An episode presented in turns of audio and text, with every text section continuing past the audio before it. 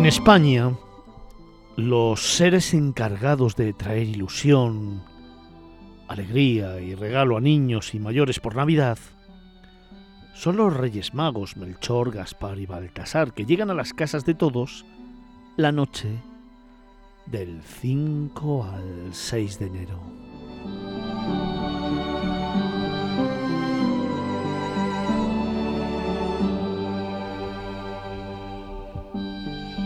Desde mediados del siglo pasado, los días 24 y 25 de diciembre, hay un personaje centroeuropeo que se ha colado en las tradiciones del país, sobre todo gracias a su popularidad en Estados Unidos.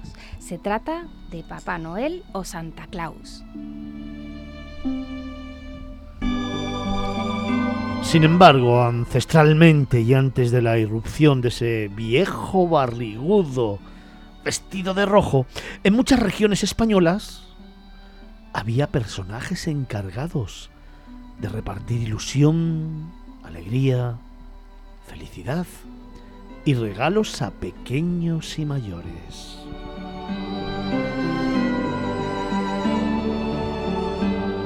De entre todos estos personajes, hoy te queremos contar algunos que se ubicaban en el norte del país, desde Cataluña hasta Galicia, y todo ello a través de la cornisa cantábrica.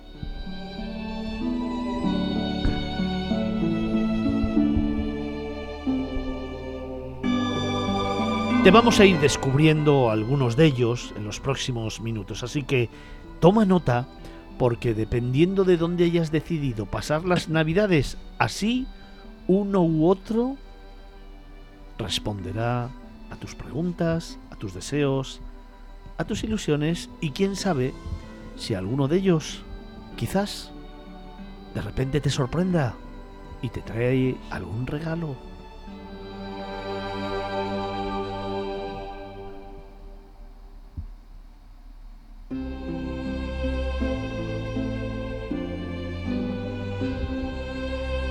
Vamos a iniciar nuestro viaje, si te parece bien, por tierras de Cataluña y Aragón.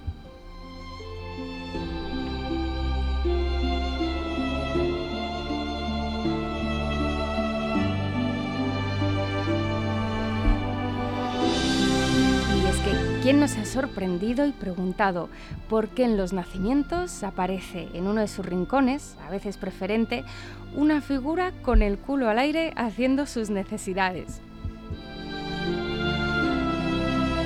Felipe, la respuesta es bien sencilla, ¿no? Muy sencilla, es un personaje ancestral de Cataluña y Aragón que se conoce con el nombre del tío de Nadal.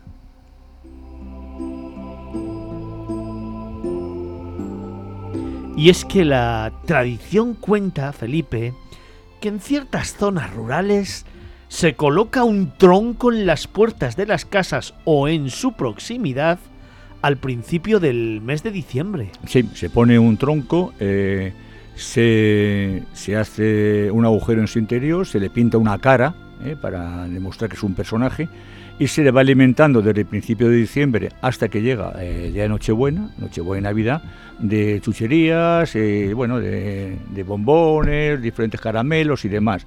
Y luego llega el día de Navidad y entonces cuando se hace lo que tiene que hacerse con él, y es darle un pequeño golpe y esperar que, con perdón de la expresión, que por uno de sus extremos se caguen los regalos.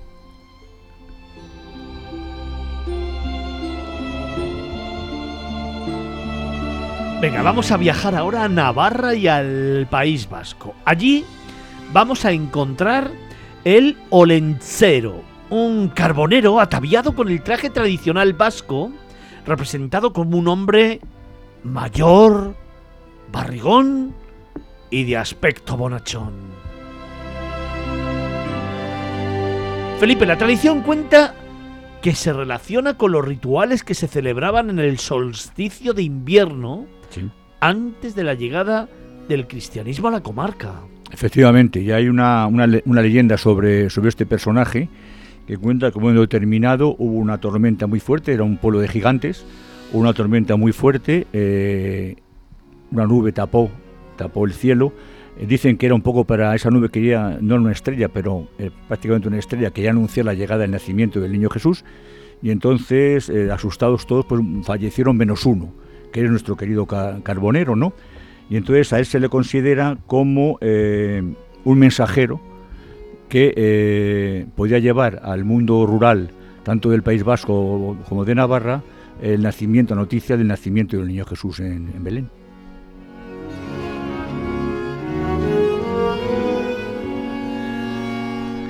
Vamos a seguir nuestro camino por esa cornisa cantábrica y nos vamos a ir a un lugar de ensueño.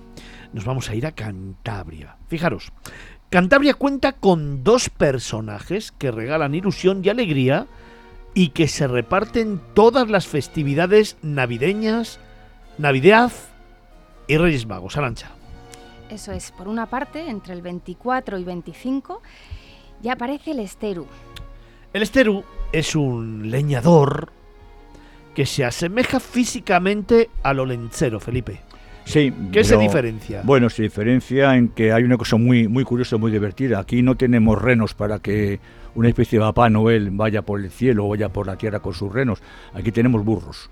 En Cantabria tenemos burros y entonces este señor, este, este individuo leñador, carbonero, que si te das cuenta, todos son con aspecto bonachón y son como ancianos y gorditos, o sea que y son ancestrales a Papá Noel. Cuidado, o sea, con la hay que tenerlo en cuenta. Mucho anteriores. este señor pues se mueve por un burro ¿eh? y va llevando los regalos a el día 24, entre el 24 y el 25, monta en su burro, da tiempo llegar, es un burro mágico, da tiempo llegar a todos los hogares del País Vasco y de Navarra, Cantabria también, naturalmente, pues de Cantabria, pero en todas las regiones del Cantábrico.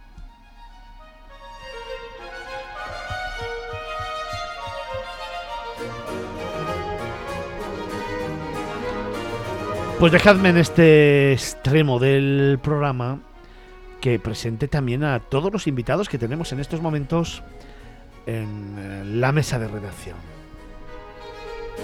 Se han incorporado aquí a los estudios centrales de Capital Radio en esta mañana del día 24 de diciembre, en esta mañana de Nochebuena, cuatro viajeros, dos de 14 años y otros dos de 17 a los cuales, claro, les voy a preguntar cuál va a ser su personaje favorito, su personaje favorito de todos los que está contando Felipe Alonso.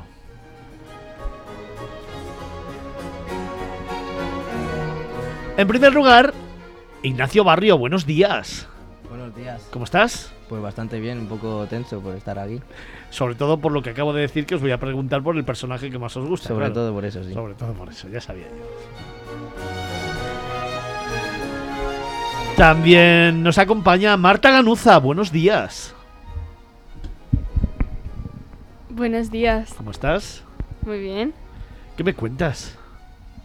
Pues que estoy un poco nerviosa. También, bueno, bueno, pues ir soltando aire, ir soltando aire, que en los próximos minutos os voy a poner todavía mucho más. También está con nosotros Sofía León, buenos días. Hola, buenos días. ¿Cómo estás? Bien. Tú estás tranquila. Sí. Tú estás bien, ¿no? Bueno, un poco nerviosa, pero. También, bueno, vaya por Dios.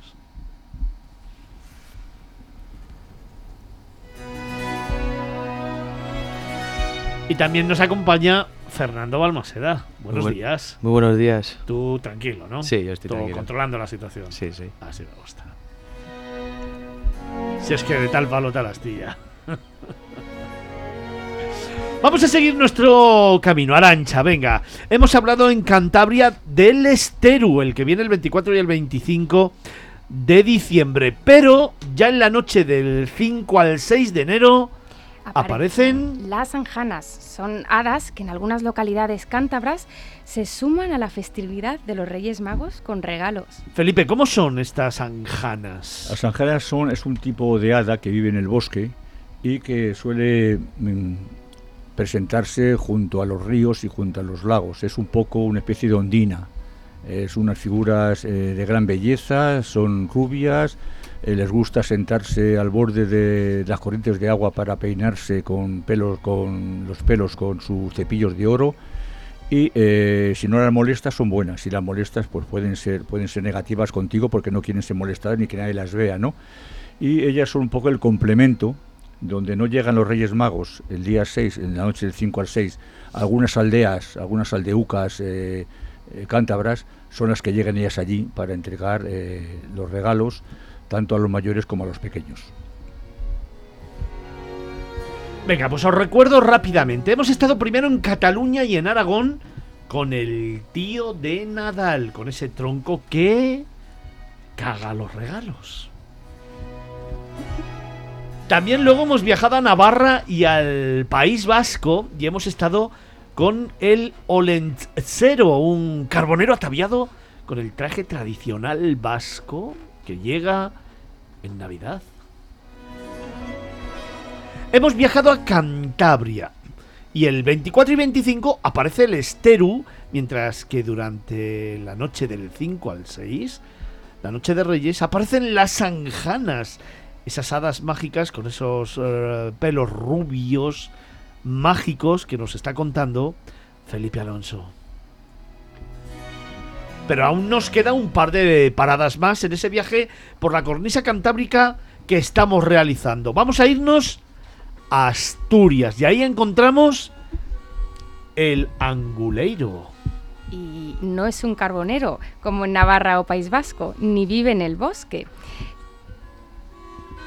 Felipe ni es carbonero ni vive en el bosque. Entonces, No, ¿quién no, no. es? Pues mira, es un personaje que se dedica, es un pescador, realmente. Un pescador. Sí, es un pescador que se dedica a ir eh, recogiendo en todas las temporadas las famosas angulas, que se dan sobre todo en todo lo que es la cuenca del Nalón, ¿no? en la zona de desembocadura del Nalón, por la zona de cerca de, de Pravia y demás. Entonces las va recogiendo, las va guardando y entonces este, este individuo lo que hace es que cuando llega a estas fechas de diciembre va supuestamente va a un mercado, un mercado mágico evidentemente, donde eh, entrega las angulas y con ello él puede comprar regalos para todos en, en Asturias.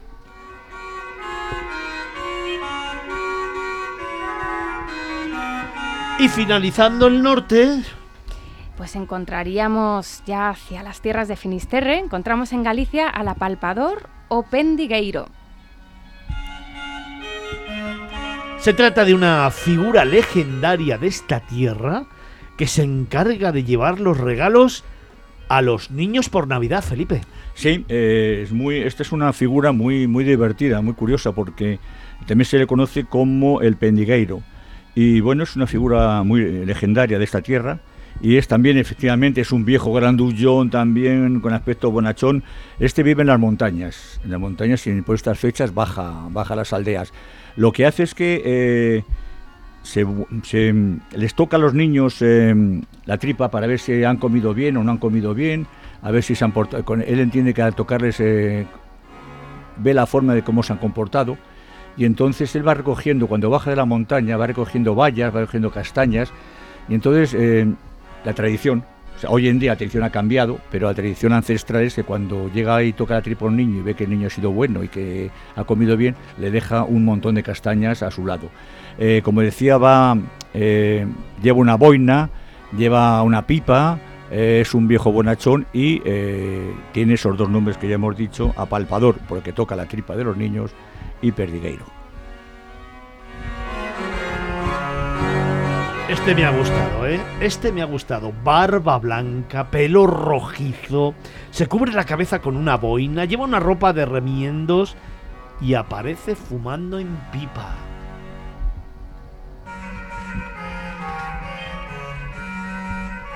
Carlos, ¿tú conocías a este personaje? Pues sinceramente no. No había oído de hablar, hablar de él en mi vida, pero bueno, realmente Galicia es tierra de leyendas y de personajes mágicos y es imposible, se puede decir, conocerlos a todos, ¿no? Los más populares pues son la Santa Compañía, eh, bueno, luego por ejemplo pues siempre hay historias de sirenas, obviamente es un pueblo pesquero, el gallego y muchas leyendas obviamente relacionadas con nuestras raíces y nuestros ancestros celtas por un lado Y por supuesto, particularmente la, la leyenda de la fundación, de la creación de La Coruña, ¿no? Cómo se creó ese faro que ahora es el emblema de la ciudad y es la leyenda de Hércules y Gerión. Entonces, pero esta que ha dicho Felipe no, no la conocía, pero me, me pega bastante con la personalidad gallega. El 24 de diciembre baja de las montañas, como nos ha contado Felipe, a las aldeas, recogiendo castañas y bayas que guarda en un saco. Entra hurtadillas en las casas y les toca a los niños la barriga para saber si han comido o no lo suficiente. Y lo que en principio eran unas castañas que le dejaban a todos los niños por la noche, hoy se han convertido en esos regalos que obtienen en Nochebuena y en la Noche de Reyes.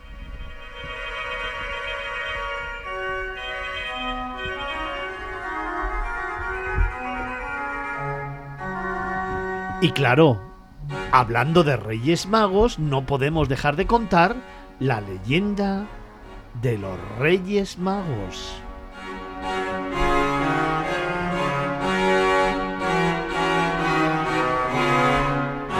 Y es que esta tradición es realmente moderna, en el sentido de que comienza a tener razón de ser a partir del siglo XVIII, tal y como la vamos conociendo, aunque realmente no alcanza su máxima expresión hasta mediados del siglo XIX.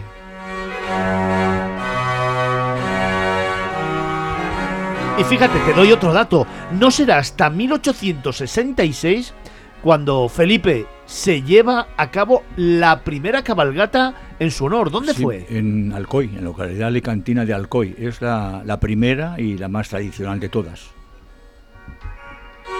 Pero Felipe, ¿quiénes eran los Reyes Magos? Pues mira, es muy curioso porque eh, hay discrepancia de quiénes eran o quiénes dejaron de ser. Eh, se conoce que eran, bueno, se supone que eran magos. Eh, por primera vez aparecen en el Evangelio de San Mateo mencionados em, como tres eh, figuras que van a adorar al niño Jesús cuando nace, nace en Belén. En- realmente en San Mateo no aparecen sus nombres, no tienen, no tienen ningún, ningún nombre. Incluso en los evangelios apócrifos se habla de que no eran tres, sino que eran muchos más. Bueno, pues habrá que esperar hasta casi el siglo VI, el siglo VII, cuando en, en Rávena, o Ravena, eh, yo no sé ya cómo se pronuncia exactamente, si Rávena o Ravena, creo que las dos formas, aparecen una escultura y donde están ellos reflejados y entonces ya se les ponen los tres nombres que conocemos debajo de ellos, eh, Melchor, Gaspar y Baltasar.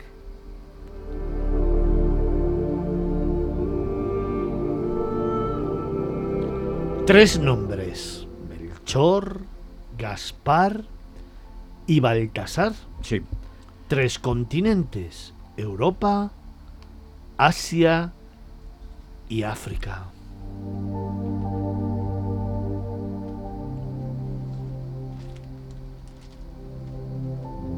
Sin embargo, hay otra curiosidad. Hasta el Sí, siglo XV, una cuestión muy, muy grande, y es que hasta el siglo XV Baltasar no se, está, no se le representa como un rey negro, sino se presenta como un rey blanco también, pese a que venía de África.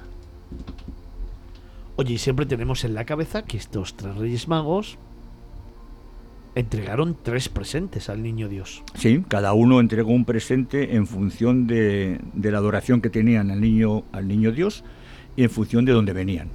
Melchor, Melchor, Melchor que venía de Europa, entregó la mirra por considerar al niño como un hombre inmortal. Gaspar, Bueno, Gaspar que venía supuestamente de Asia eh, y que mucha gente puede pensar que podía entregar oro o alguna cosa, lo que fue entregar una especie, entregó incienso como se debe hacer a los dioses y por ser Dios. y Baltasar, procedente de África, entregó lo que se entrega siempre a los reyes, considerando como un rey, que es oro.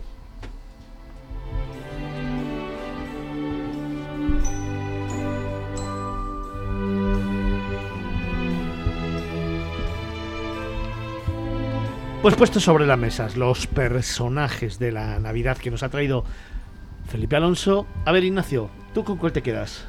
Yo me quedo con el anguleiro, Ya que es procedente de Asturias y Asturias es la ciudad de España que más me gusta. Y luego también es pescador y las angulas, que es una comida que solemos comer en mi casa y está bastante buena. Y además con estas angulas es curioso que consiga esos regalos, entonces me llama la atención.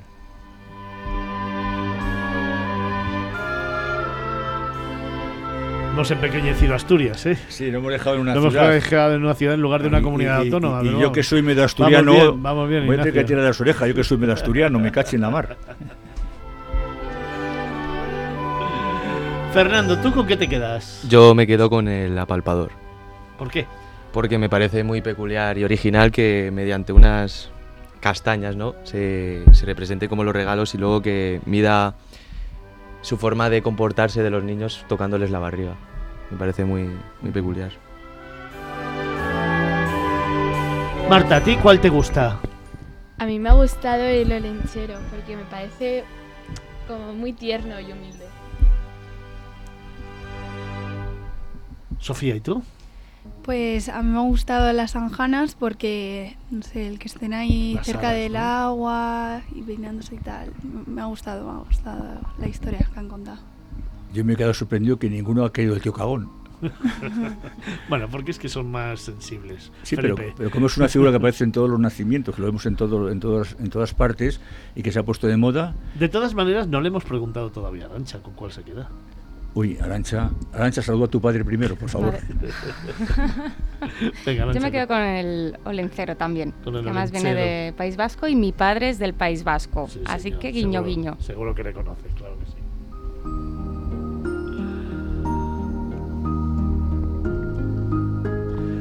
Bueno, pues ahora ya hablando en serio, vamos a conectar, vamos a tertuliar con los cuatro viajeros que tengo aquí, con Marta Ganuza, con Sofía León, con Ignacio Barrio, con Fernando Balmaseda. Buenos días a todos, ¿cómo estáis? Muy buenos días. Buenos días. Hola. Hola. Oye, hoy es Nochebuena. ¿Cómo lo vamos a pasar, eh, Marta? Pues yo voy a cenar en casa de, mi, de mis tíos y ahí vamos a cenar y a hablar. Y seguramente jugar a juegos de mesa. Muy bien. Sofía, ¿y tú? Pues vendrá mi familia a mi casa y pues no sé, estaremos hablando todos reunidos y cenaremos juntos. Pasaremos el, el rato y la noche. Ignacio, ¿tú? Pues lo vamos a afrontar con mucha ilusión y como todos los años en, en casa de la, de la abuela, que Ujú. es ya tradición pasarlo ahí, Con la abuela. Toda la familia, ¿no? siempre, Qué sí. chulada. Fernando, ¿y tú? Nosotros iremos a casa de mis abuelos, que nos reunimos ahí toda la familia y pues estaremos contando anécdotas del año y poniendo un poco en común ¿no? todo lo que hemos hecho este año y cómo espera el, el siguiente.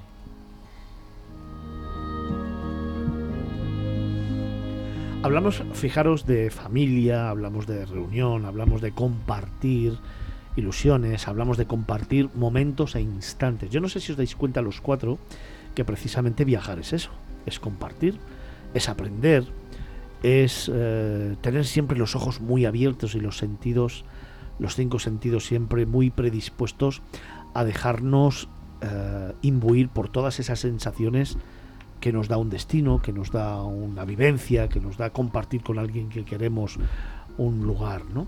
Así que a mí me gustaría que me contarais los cuatro, para vosotros, en primer lugar, ¿qué es viajar? ¿Qué sentís? Ignacio, ¿qué es viajar? Pues para mí viajar, cuando lo hago siento que en relajación, estoy como en otro mundo y disfruto ese momento con unas personas que quiero mucho y pues viajar es bastante bonito para mí. ¿Cuántos años tienes? 17. 17 años. Os voy a contar una cosa, un secreto. Ignacio Barrio, con 17 años, ha vivido ya, ha descubierto ya 27 países. Así es.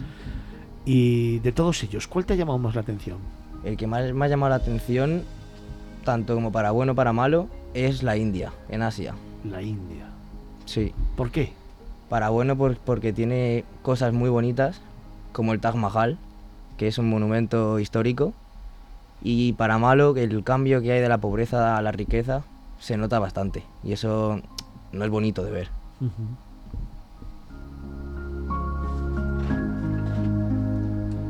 Marta, de los viajes que has hecho, ¿con cuál te quedarías tú? Con el de Edimburgo. Edimburgo. Qué Sí. bonito. ¿Y eso por qué? porque aparte que ha sido el primer viaje que he hecho yo sola, no iba sola, pero iba con un grupo de gente de mi edad. También ha sido la primera vez que... ¿Cuántos años tienes tú? 14. 14. También ha sido la primera vez que he montado en avión y que he salido de la península ibérica. Entonces ha sido un viaje lleno de primeras veces y me ha parecido una experiencia muy bonita. Un viaje de primeras veces, qué bonito, sí señor. Oye Marta, y de todas esas experiencias que has vivido, una, ¿con cuál te quedas en Edimburgo? Un lugar, un rincón, un momento. Me quedaría con cuando la primera vez que me bajé del coche y caminé por la calle mm, más de compras, que es Prince Street, y vi el castillo y todo eso, la emoción de ese momento fue muy bonita. Sofía, ¿y tú qué lugar del mundo, qué lugar que conozcas, me da igual en España, que fuera, con cuál lugar te quedarías? ¿Cuál ha sido tu viaje?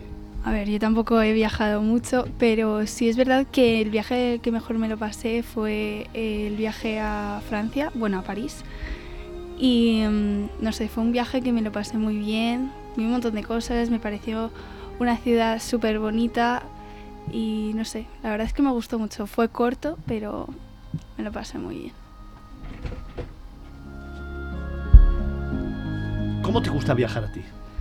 Pues a mí me gusta viajar en avión porque, no sé, siempre le he tenido mucho cariño a los aeropuertos porque los pocos viajes que he hecho han solido ser en avión y mm, siempre desde pequeña, pues no sé, le he cogido cariño a los aeropuertos y a esa sensación de que vas a empezar una aventura, de irte a otro sitio y empezar a explorar todo lo que hay.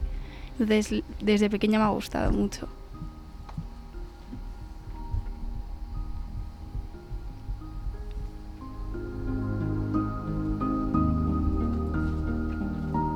Vamos a hablar del 2023. Venga, Ignacio, ¿qué viaje tienes? ¿Qué sueño tienes? Yo para el 2023 ya tengo un viaje con mis padres que ya he planificado y vamos a- vas? a Costa Rica, Costa Rica. que tenemos es una ciudad que vamos a ir en el 2019, pero con lo del COVID y todo lo que pasó con la pandemia, pues no pudimos y porque los viajes internacionales pues era complicado, entonces hemos decidido hacerlo este año. Fernando, tú, ¿cuál es tu viaje? El que tengas en la cabeza. Pues a mí me gustaría visitar Islandia, la verdad, Islandia, eso, eso para el 2023. para el 2023. Ahora vamos a retrotraernos un poco de las experiencias que he tenido, de los países que conoces, de todos los viajes que has hecho. Pues yo me quedo con un crucero que hice por los fiordos noruegos. Los fiordos noruegos, Sí. maravilloso, claro que sí. ¿Con algún lugar especial? Eh, con el Cabo Norte, el punto más cercano al polo norte de, de Europa.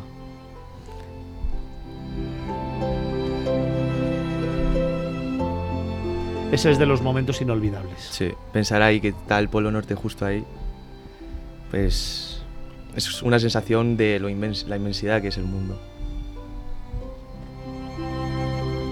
E Islandia en el 23, ¿no? Mm, ¿Por sí. qué? ¿Qué Pues quieres? porque yo, a mí me mueve mucho la naturaleza, entonces he estado viendo vídeos de Islandia y pues tiene unos paisajes increíbles. Luego las auroras boreales también son impresionantes. O sea, ¿te apetece? Sí, me apetece bastante. Bueno, lo haremos. Marta, 2023. ¿Dónde te gustaría ir? Me gustaría mucho ir a París. ¿Cómo te la imaginas? Pues me la imagino como una ciudad sacada de uno de los libros que me gusta leer a mí. Como es la ciudad del amor, dicen, pues Sofía, ¿y tú? A mí me gustaría poder ir a Nueva York porque es una ciudad a la que llevo muchos años queriendo ir y no sé, siempre la he tenido como muy Nueva York. sí, muy idealizada, muy con muchas ganas de ir y ver cómo es, si es si es como siempre la han puesto. ¿Cómo te la imaginas? ¿Cómo? Porque dices, como siempre la han puesto, ¿qué imaginario tienes en la cabeza tú ahora mismo? Venga. Pues un montón ¿Cómo de gente por la calle, Ajá. taxis moviéndose, Ajá. rascacielos. Y a mí es que me gustan mucho las ciudades con mucha gente, entonces Nueva York es como mi ciudad ideal.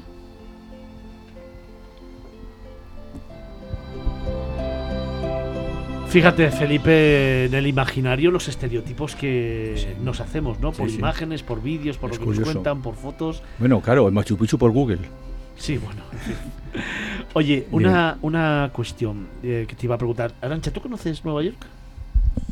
Sí, conozco Nueva Vale. York un poquito. Pues vamos a hacer, vamos a hacer una contraposición aquí entre Nueva York y entre París, ¿vale? Porque Sí, claro, perfecto. Yo creo que Sofía ha descrito perfectamente lo que es Nueva York. Sí. Muchísima gente, Mm. esos taxis que se mueven y que son tan característicos, la gente esperando en las calles, intentando cruzar, grandes rascacielos, luces de neón, am, pero también mucha naturaleza, porque Central Park es increíble, el viaje evidentemente a la Estatua de la Libertad también, yo tuve la oportunidad de adentrarme en el Bronx, pero además hacerlo en una tanqueta de la policía, eh, evidentemente protegido para descubrir lo que era aquel barrio y bueno, fue una experiencia única. Ir a un musical o a un evento deportivo. Arancha, explícale desde tu punto de vista. Bueno, es que, bueno, comparándolo con, País- con París, también Nueva York es una ciudad muy moderna. Yo cuando la visité con amigos, estuvimos poquito tiempo, estuvimos dos o tres días, pero todo lo que has mencionado es una ciudad llena de rascacielos, muchísimo movimiento. Hay gente que le puede inspirar un poco de estrés, pero para mí tiene muchísima vida. Es muy luminosa, eh, tiene mucha cultura por museos que tiene el... Pero además el- yo creo, fíjate, que tiene en una misma ciudad todos los contrastes, porque Sí. puedes ir al barrio financiero y no tiene Mm. nada que ver con el barrio más cultural, no tiene nada que ver Con con Brooklyn. los musicales, con Mm. Brooklyn, no tiene nada que ver con Central Park, no tiene nada que ver, por ejemplo, con sus alrededores, no tiene Ujú. nada que ver con los centros más residenciales a las afueras de la ciudad. O Sí, es muy ecléctico, es una ciudad muy ecléctica, sí. Y es una ciudad de panorámicas, ¿eh? de subir a la planta 47, 50, 55, subir al Empire Sí. State, hacer las fotos Impresionantes. Felipe, y contigo me acerco a París, claro. Estaba Manta- Ma- Marta hablando, por eso hablaba yo antes de los estereotipos, de una ciudad. de una ciudad diferente, de una ciudad de las obras que ella lee, de, Del amor. del amor. Bueno, a ver, yo me quedo con París como ciudad del amor, poco más de lo que ha dicho ella, porque claro, París es otra cosa totalmente diferente. París es totalmente distinto. París es una ciudad. Es una ciudad monumental, tiene los museos más importantes, de los museos más importantes que puede haber en el mundo, eh, de todo tipo. Es una ciudad donde eh, paseas, eh, yo creo que paseas más agradablemente por las calles que en Nueva York, porque aunque hay mucho Mm, turismo, pero sí, puedes sí, pasear, pasear más a gusto. Y una, y una ciudad, fíjate, yo, yo no sé si lo habéis leído en algún sitio, me lo estoy inventando en estos momentos, pero me parece una gran definición. Es, un es una ciudad infinita, en el sentido no del tamaño, que es enorme, sino en el sentido de lo que te puede aportar como ciudad, porque cada día del año es diferente, Sí. porque cada época del año es diferente, porque tiene una luz diferente en cada momento, y sobre todo porque aunque creas que ya la conoces, nunca terminas de conocerla. No, no lo conoces nunca. Yo he estado muchas veces y cada vez encuentro una piedra nueva. Un Puede ¿no? que decirlo así, ¿no? Es una ciudad que no que te atrae. Es una ciudad. eh, yo he leído muchos años, se, comentaba siempre aquello de la. eh, voy a, dar un salto, aquello de la llamada de África, que aquí iba a África, le llamaba y volvía. Eh, París le pasa eso, París tiene un efecto llamada, ¿no? París nunca, nunca acaba de conocerla. Eh, has estado en París y, quiere- y quieres volver. La imagen que, que se da de- del amor está bien, pero es algo más. O sea, París es mucho más, mucho más que, la- que una ciudad del amor. O sea, Es ese paseo por el río. Claro, claro, es, es un- es escoger el, bateau, el Bateau Mouche, por ejemplo, y recorrer el Sena, es eh, bueno confiar en que Notre Dame la arreglen pronto, porque después del incendio ha quedado un poco machacada, Sí, pero siempre siendo Notre Dame. Eh, es, es el llegar a, a pasear por el, por el Louvre con to- toda tranquilidad. Dicen que van a quitar, que van a quitar la famosa pirámide de entrada, de entrada al Louvre, que la van a quitar, esa zona cristalada, la quieren quitar. Es, es recorrer la calle que sale del Louvre hacia arriba, hacia el paseo de la ópera y encontrarte allí con la ópera. Es decir, es, es monumental. Y eh, yo contigo lo que estoy de acuerdo es que es el lugar oportuno para ir con la persona que quieres. Fernando. Pues yo tengo una curiosidad sobre París y es que la Torre Eiffel, el monumento de la Torre Eiffel, en un principio estaba diseñada para que estuviese en Barcelona, en la Exposición Universal de Barcelona. Pero se vio que no pegaba con, con la arquitectura de la ciudad y se trasladó a París en la siguiente Exposición Universal que fue en París. Hay Mm, una, hay una sí. serie que os recomiendo, te recomiendo que veas, eh, Marta, en Netflix, que es Eiffel. es eh, una serie sobre la vida de Eiffel y narra precisamente desde que él ingenia la torre, ingenia esa escultura hasta que se termina haciendo y todos los avatares por los que pasa. Realmente merece la pena, es una serie muy bien hecha, con una fotografía increíble, con varias historias entrelazadas de personajes que viven el París de aquellos años y mm, yo creo que te va a dar una dimensión de la ciudad, de la historia de la ciudad y de la propia Torre Eiffel que todos los que estáis en esta mesa deberíais ver, porque de verdad merece la pena, en Netflix.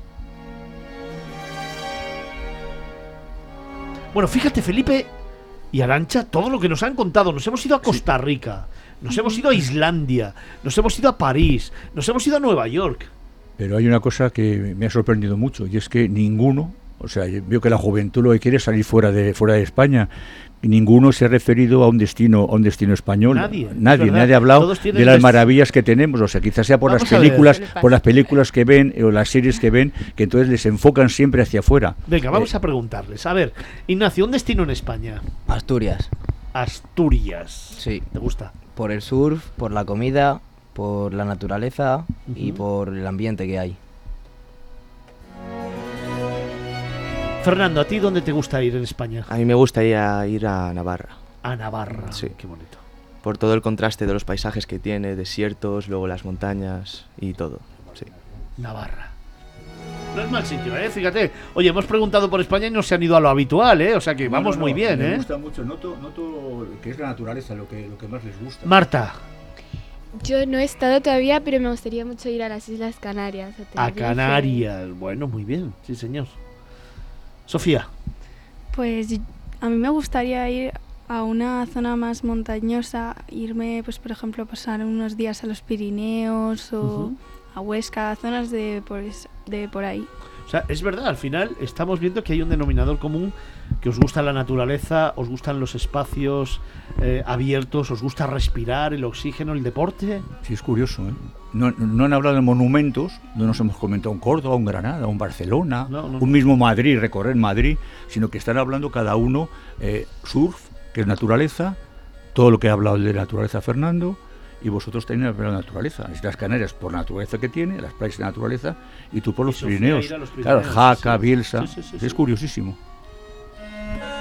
Vaya libro de viajes que estamos haciendo con Ignacio Barrio, 17 años, Fernando Balmaseda, 17 años, con Marta Ganuza, 14 años, y con Sofía León, 14 años. Son los viajeros del futuro, son los que hoy están construyendo nuestro país, los que están construyendo nuestra sociedad y los que a partir de ahora tienen que también apoyar nuestro sector turístico y contarnos historias. Son los profesionales del futuro, los viajeros del futuro, que están ahora mismo aprendiendo a vivir el presente.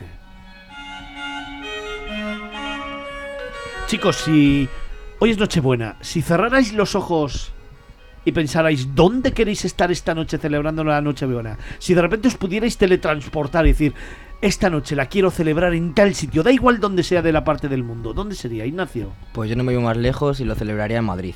En Madrid. En Madrid con la familia, con los abuelos, ¿Haciendo qué? haciendo pues con un chocolate caliente, con unos churros, Pero en una casa. en una casa o en el centro. Muy bien. En el centro yo creo mejor. Venga. Pues no es mal plan, ¿eh? Chocolate con churros. ¿Cómo se llama la chocolatería esta eh, tan Sí, famosa la que típica está en es San- Sol? San Ginés. San Ginés, eso es. En San Ginés. Fernando, ¿y tú? Cierra los ojos y ¿dónde te gustaría estar esta noche buena? Yo me veo más en una casita rural perdida en las montañas, todos, eh, todos reunidos en el salón con la chimenea puesta y cantando villancicos, jugando juegos de mesa y contando experiencias que hemos tenido durante todo el año. Muy buen plan. Marta, ¿tú? Pues seguramente me iría a Nueva York. A Nueva York. ¿Te gustaría estar esta noche en Nueva York? Sí. Qué bonito. ¿Y no en París? No sé, o sea, probablemente, pero la Navidad siempre me ha llamado mucho en Nueva York, como, como está todo decorado, con la pista de patinaje y todo eso. Claro, al final, París, Felipe, que no lo pillas. París es para ir y enamorarse. Nueva York es para celebrar Nochebuena. O sea, que París es un país con la pareja, con el novio. Ya, ya, ya veo, ya. Sofía, ¿y tú? ¿Dónde te gustaría estar esta noche? Yo igual, si pudiese me cogería a toda mi familia, cogería un vuelo y me iría a Nueva York con ellos porque también. ha sido siempre mi sueño.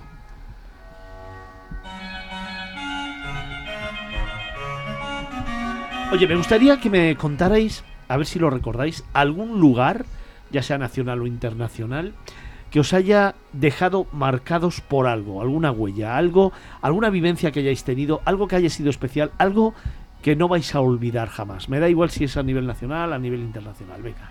Yo cuando viajé a África, Sí. en Botswana, Sí. en un safari, estaba con mi padre, todos en un coche, y de repente un elefante se acercó. Y todo el mundo diciendo al guía que nos vayamos, no sé qué. Y el guía se quedó ahí, y mi padre cubriéndome, yo no pudiendo ver al elefante. Y al final ya pues se, se fue, pero el elefante cada vez se acercaba más. Y un miedo.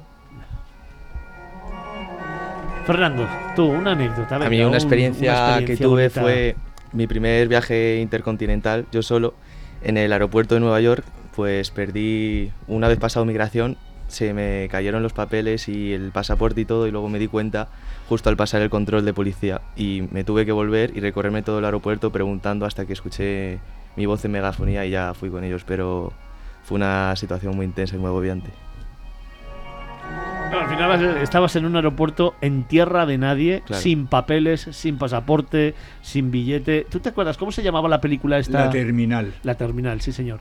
Te recomiendo que veas La Terminal. Métete en Netflix o métete en cualquier plataforma y búscala. Bueno, sabes que está basada en un hecho real, un hecho real, y que sí, sí. recientemente ha Acaba fallecido, de morir, ha sí, fallecido señor. es la persona Es en la verdad. cual Tom Hanks se, Sí, sí. Lo reencarnó como personaje. Es una historia real de un ya, personaje que de se queda a vivir en un aeropuerto porque viene de un país que hay una revolución y ese país desaparece. Con lo cual se queda en el aeropuerto. No sé si es Nueva York o no sé cuál es. ya no me acuerdo del aeropuerto, pero es. no puede en un entrar ni aeropuerto salir. y no puede entrar Es en Estados, ni salir del es en aeropuerto. Estados Unidos seguro, lo que ya no sé si allí. es Nueva York o Chicago. Yo sé que no puede Así entrar. que y ahora, ahora hay, uno, hay uno que he vivido ahí, realmente su personaje es real y ha, y ha fallecido hace poco tiempo. Marta, venga, una experiencia para ti. O una anécdota que hayas vivido. Pues cuando estuve en Edimburgo este verano, como ya he dicho antes, iba sola. Entonces, bueno, iba con una amiga, pero que teníamos la misma idea en, a efectos prácticos. Y no sabíamos qué autobús coger para volver a casa, Ujú. o sea, ni dónde estaba la parada. Entonces estuvimos preguntando a gente y cogimos un autobús, pero resulta que lo cogimos en sentido contrario. Entonces nos tuvimos que hacer toda la línea, más luego toda la línea de vuelta hasta nuestra casa, Bueno, si visteis un poquito más Edimburgo, ¿no? desde dentro. Sofía, ¿y tú? Pues a mí una vez que me iba a ir con mis padres de acampada, pues eh, al llegar al camping donde nos íbamos a quedar, eh, pues se dieron cuenta de que se les había olvidado la tienda de campaña justo cuando nos íbamos a meter a dormir y tuvimos que ir corriendo a comprar, comprar otra tienda porque si no, no podíamos dormir. Oye, otra opción es poner una, menta- una manta en el campo y mirar arriba y disfrutar de las estrellas, ¿eh? Eso, no lo conocen ellos, es una cosa. Arancha, ¿tú tienes alguna anécdota? La verdad que mi- mis anécdotas son muy sencillitas porque no, no me ha pasado ningún drama de momento. Y nada, mis vacaciones siempre han sido en familia y hemos estado juntos en cuando yo he estado fuera de España porque he estado trabajando fuera, etcétera.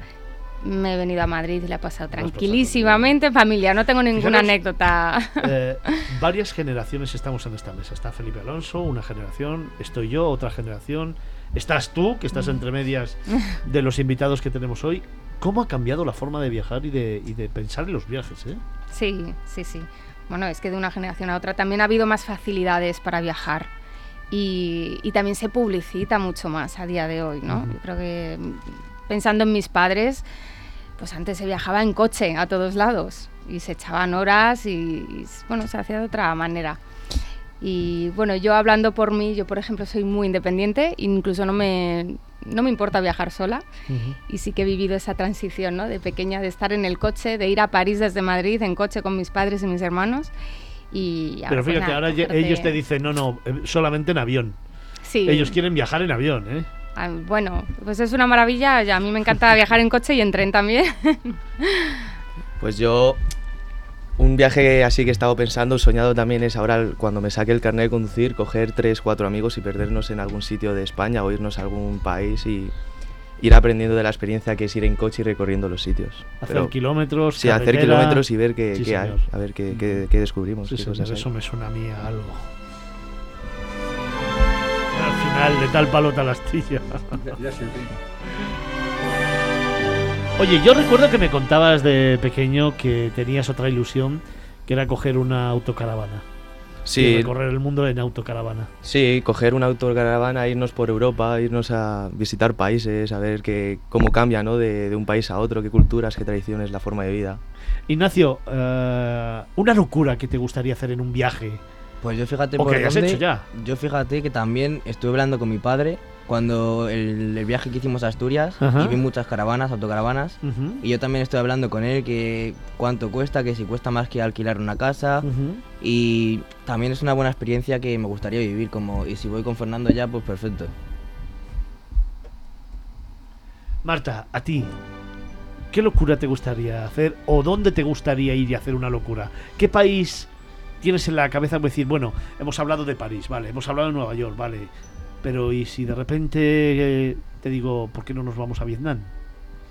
Yo me iría donde me llevases, de todas formas. Pero una cosa que me gustaría hacer es coger un día y decir, nos vamos a algún sitio. Llegar, coger un vuelo, el que sea, en el mismo aeropuerto, e irnos Sí, a donde sea y ya está.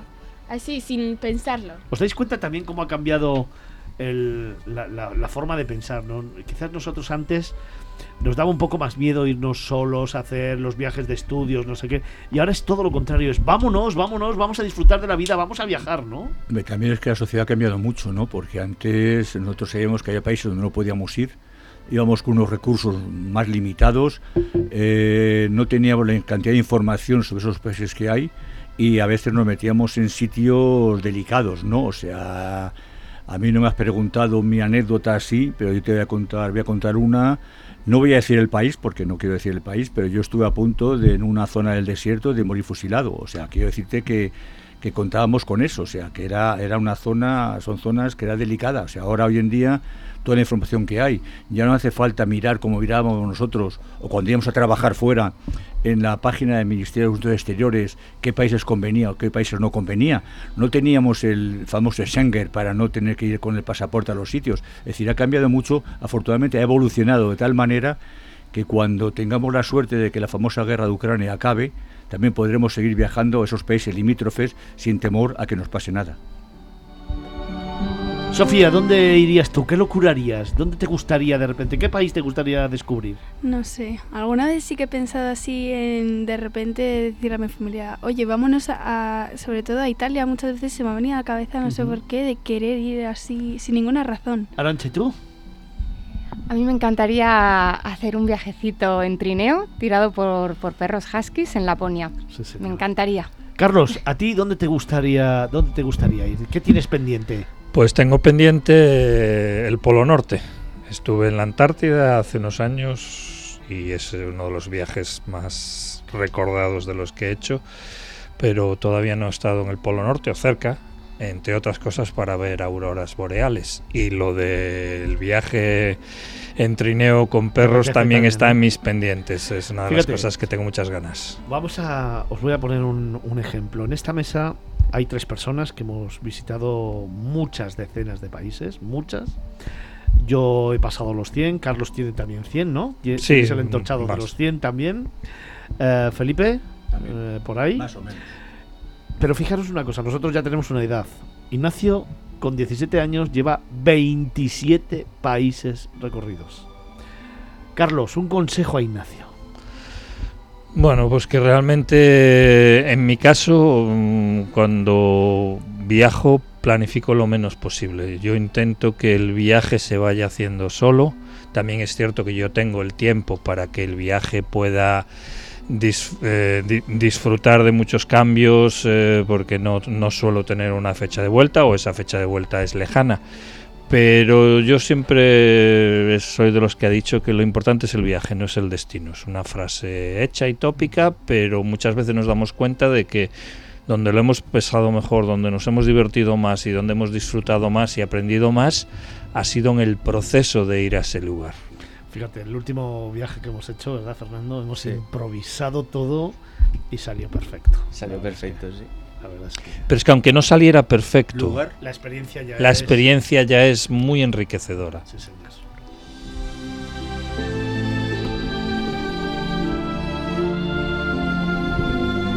Ignacio, ¿organizar o improvisar? Pues yo por mí improvisar, pero por mi madre organizar. Entonces, Fernando, complicado. ¿improvisar o organizar? Yo improvisar, improvisar. Improvisar. Marta, Improvisar. improvisar. Sofía, Yo suelo ser más de improvisar también. improvisar. Arancha, Yo improviso siempre.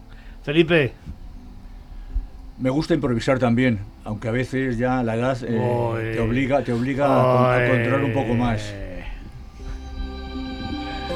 Nos acercamos ya a las 11 de la mañana, otra hora consumida precisamente con los viajeros del futuro. Hoy han estado con nosotros Ignacio Barrio, muchas gracias. A vosotros. Fernando Balmaseda, muchas gracias. Muchas gracias a vosotros también. Marta Ganuza, muchísimas gracias. Un placer. Sofía León, muchas gracias. Nada, gracias a vosotros. Son los cuatro viajeros del futuro que además son viajeros ya del presente a los que les voy a preguntar porque nos quedan escasos segundos. Rápidamente, un destino. Las Maldivas. Las Maldivas. Fernando. Yo Islandia. Islandia. Marta. Nueva York. Nueva York. Pues Nueva York también iba a decir. Pero somos de ideas fijas. Somos de ideas fijas, desde luego. Sí, sí.